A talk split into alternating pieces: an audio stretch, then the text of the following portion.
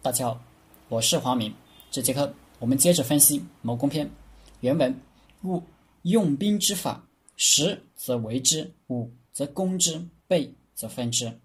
敌则能战之，少则能逃之，不弱则能避之。故小敌之坚，大敌之勤也。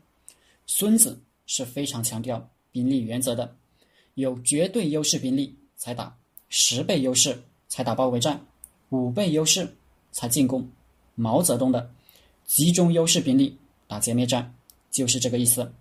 没有绝对优势，比喻只有两倍优势，那就要倍则分之，调动敌人，让他分兵，分割他，形成我方更大优势再打。这就是毛泽东的运动战，依托较大的作战空间来换取时间移动，兵力包围敌方，以优势兵力。速战速决。毛泽东总结为：避敌主力，诱敌深入，集中优势兵力，各个击破。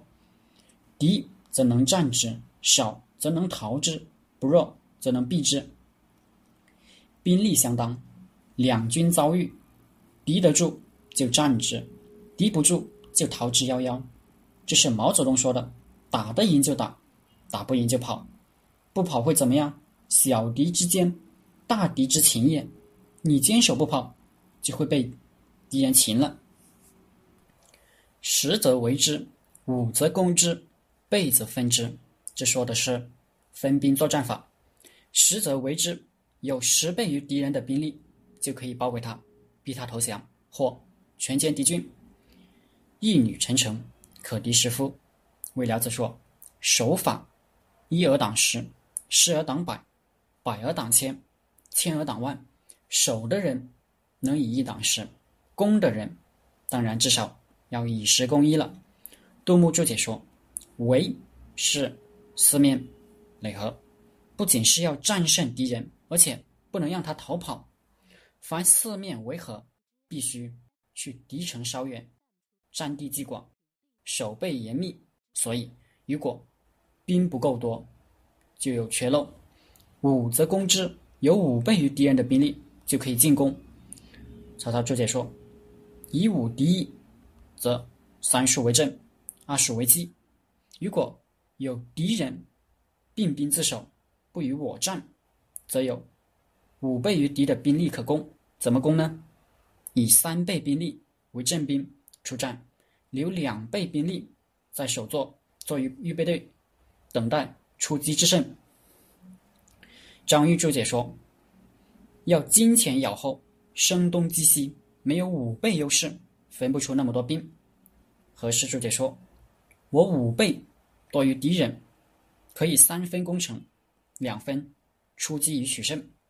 战例是西魏时，独孤信攻打凉州，宇文仲和，西魏任命益州刺史史宁为凉州刺史。”前任刺史宇文仲和依然占据着凉州，不接受新刺史的取代。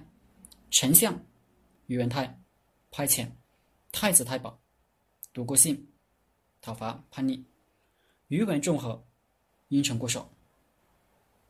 独孤信派遣将领们在夜晚以冲梯攻打城的东北角，自己统帅壮壮士袭击城的西北角。黎明时分。攻克了扬州城，擒获了宇文仲和。倍则分之，如果兵力是敌人的两倍，则优势还不够大，还要想办法让敌人再分兵。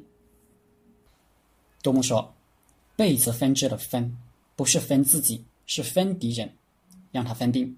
我两倍于敌，则我用一部分兵力，或者取其要害，或者。”攻其必救，使得他本来就只有我一半兵力，还要分兵来救他的兵就更少了，这样更容易战胜他。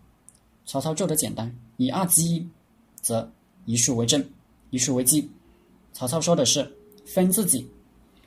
杜牧说，阵机分兵跟兵力多寡没关系，只要出战就有阵机。项羽到乌江边只剩。